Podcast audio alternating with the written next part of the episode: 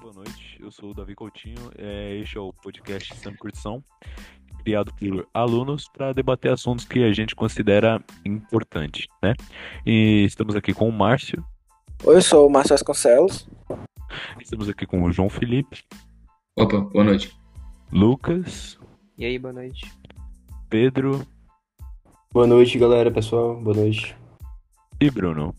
Bom, Boa né? noite. A gente vai começar a falar sobre o livro Sapiens, né? A parte da religião, batalha entre o bem e o mal, politeísmo, monoteísmo. Então, Eu vou deixar essa parte aqui pro Comece Pedro falando e aí pro sobre Bruno. essa obra aí do Yuval Noah Harari. Vocês podem começar, Bruno e Pedro. Certo. Se o Bruno me permitir, eu posso iniciar a discussão sobre o tópico, sobre o tópico a batalha entre o bem e o mal. Pode ser, Bruno? Pode ser. Tranquilo. Então, primeiramente, a gente tem que ter a noção do politeísmo. O que é o politeísmo? O politeísmo é a crença em, em múltiplos deuses. Como exemplo, é, a gente pode citar o Egito e a Grécia Antiga. Ambos, eles tinham crença, eles acreditavam em, em múltiplos deuses. A Grécia, por exemplo, nos deuses do Olimpo. Já apareceram em vários jogos, filmes, enfim, são de conhecimento do público em geral. Certo. É, o politeísmo deu origem a duas vertentes religiosas, que são o monoteísmo e o dualismo. É, e ambas têm formas diferentes de explicar a relação entre as forças do bem e do mal. O monoteísmo, o que ele explica? Ele explica que há um Deus onisciente, onipotente, todo-poderoso e também benevolente, que ele permite que o mal exista para dar ao ser humano a opção de, do livre-arbítrio. O que é isso? É o ser humano decidir se ele, se ele vai seguir o caminho do bem ou o caminho do mal, certo? Já o dualismo, ele é uma visão mais atraente, ele é mais fácil de ser explicado. Por quê? Ele diz que todo mal, tudo de ruim que acontece no mundo, decorre de, de uma grande batalha entre as forças do mal e as forças do bem. Tudo de ruim que acontece no mundo, repetindo, decorre único e exclusivamente da grande batalha do universo entre as forças do bem e as forças do mal. Certo. Então, agora eu, eu vou passar a palavra para o Bruno. Ele vai explicar quais são os, pró, os prós e os contras de cada vertente, essa que eu falei. Vai lá, Bruno, Obrigado. a sua parte. Muito obrigado, Pedro. De nada. Márcio. Muito obrigado, Pedro. Então, como o Pedro já falou, um dos prós e contras seriam meio que uma meio que uma contradição que existe nesses, nesses dois tipos de religião. Aí no dualismo, a, contra- a contradição que a gente pode encontrar é basicamente que, como o Pedro disse, são, eh, são governados por dois soberanos opostos, que é o soberano do bem e do mal. E por causa disso, as leis do mundo, elas são definidas por esses dois soberanos. E como é que as leis do nosso mundo vão ser definidas por dois soberanos totalmente opostos e que estão em con- constante conflito? Isso pode ser explicado melhor no, no monoteísmo, que na teoria deles, o mundo seria governado apenas por um Deus, um soberano, que ele é bom e ele próprio realizou as regras e leis do, do, do cosmos, como é dito no livro. Também a gente pode encontrar que no dualismo, é, no monoteísmo, quer dizer, eles têm a contradição de que seria meio com que eles não conseguem explicar o porquê que a existência de pessoas boas que sofrem é, coisas ruins. Que o Pedro explicou bem, dizendo que essas pessoas boas no dualismo, no conceito do dualismo, elas sofreriam por causa que há sempre uma constante, é, um constante conflito entre é, os dois soberanos opostos. E por causa disso elas acabam sofrendo. E, e isso não é bem explicado no monoteísmo. Também, se a gente for mais à frente no capítulo, a gente pode encontrar que o dualismo ele derivou algumas coisas para o monoteísmo.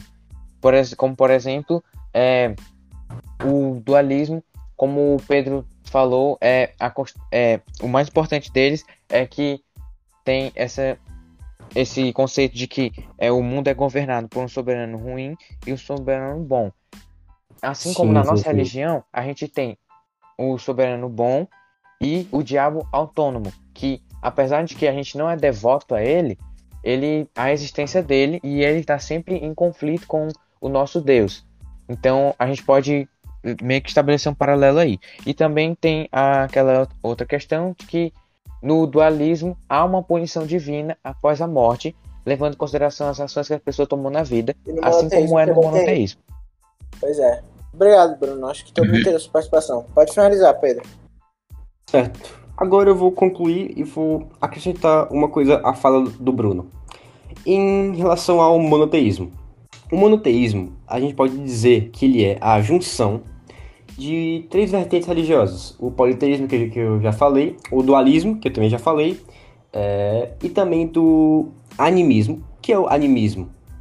Animismo é a, é a vertente que diz o quê? Que diz que todo ser humano tem dentro de si uma essência espiritual.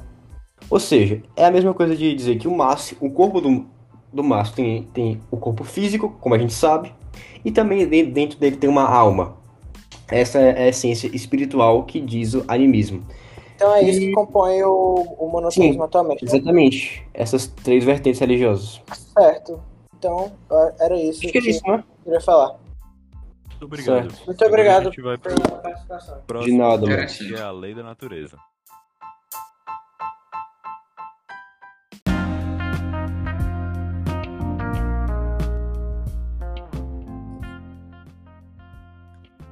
Tá, então vamos continuar agora pelo subcapítulo A Lei da Natureza.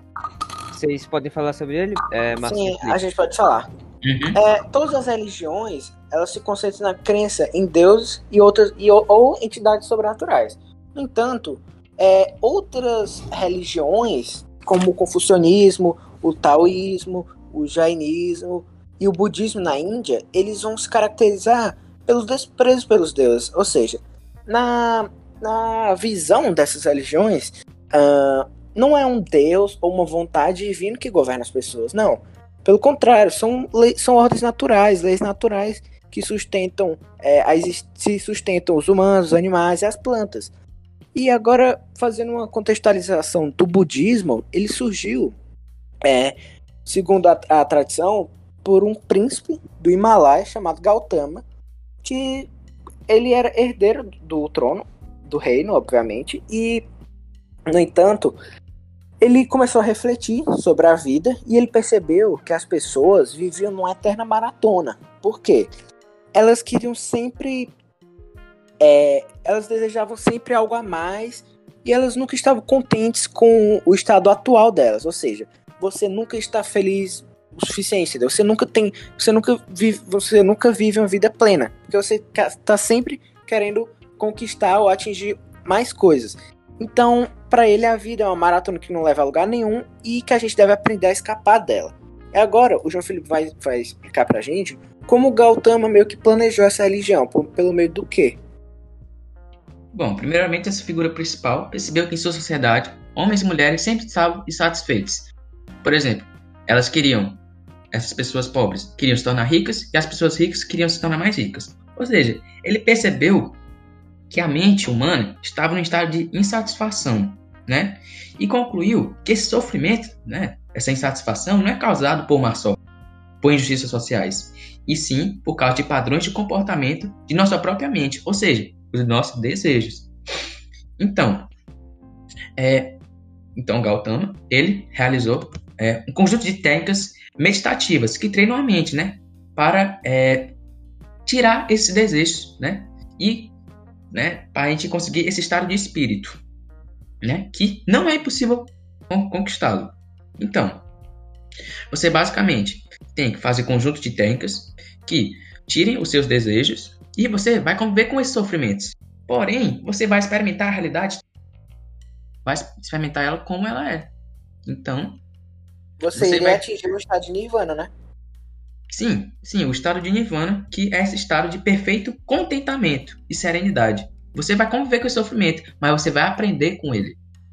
Chamado Nirvana, que é que nem aquela banda dos anos 80. Então, é, então ficou, ele ficou conhecido como o nome Buda, né, que significa o iluminado, e que ele alcançou né, esse estado de iluminação. Uma dúvida minha é, a maioria desses budistas que seguem essa ideologia, eles alcançam esse tal nirvana? É. Ah, o Nirvana, na verdade, a maioria dos budistas não atinge ele, porque acaba que a maioria deles dedica a a maior parte da vida é, a buscar por conquistas mundanas. É, e além disso, a gente precisa esclarecer que o budismo não nega a existência de Deus. É, ele só acha, ele só defende que se a mente das pessoas estiver livre de qualquer desejo, nenhum Deus pode torná-las pessoas tristes ou, ou pessoas infelizes, entendeu? Ah, então, outra coisa, Sim. É, o que pode resumir basicamente esse assunto é que a religião monoteísta ela fala Deus existe e o que que eu devo, o que que ele quer de mim. E o budismo fala que o sofrimento existe. Então como eu posso escapar do sofrimento? É isso que ele vai te perguntar, é como eu posso escapar do sofrimento? Então é basicamente era essa o, a parte que, que nós iremos que nós queremos falar. Ah, certo, viu? Muito Exatamente. obrigado. Muito interessante. E agora, né? Depois dessa explicação de Márcio e João Felipe, a gente segue com o tópico culto ao homem.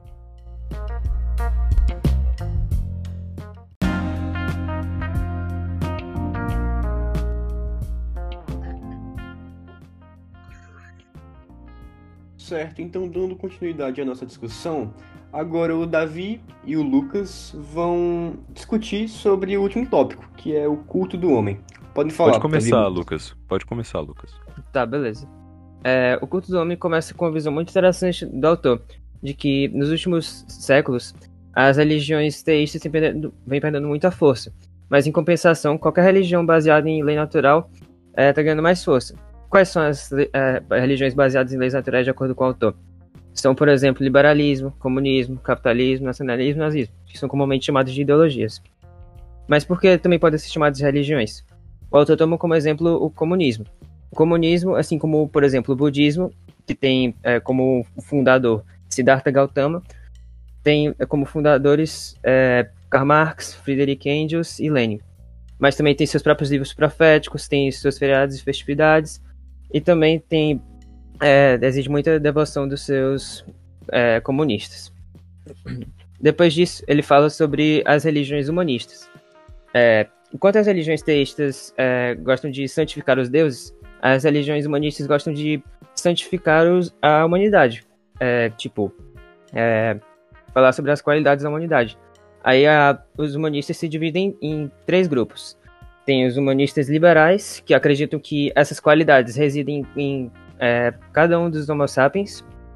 É, existe também o humanismo socialista, que acredita que essa humanidade é coletiva, que a desigualdade é, é a maior blasfêmia que existe. E também existe o humanismo evolutivo, do qual o Davi poderia falar. Sim, dando continuidade, né? É, o humanismo evolutivo, ele diz que a humanidade é uma espécie mutável. Os humanos, eles podem degenerar em sub-humanos ou evoluir para super-humanos. E o humanismo evolutivo, ele defende a, a nossa evolução para super-humanos.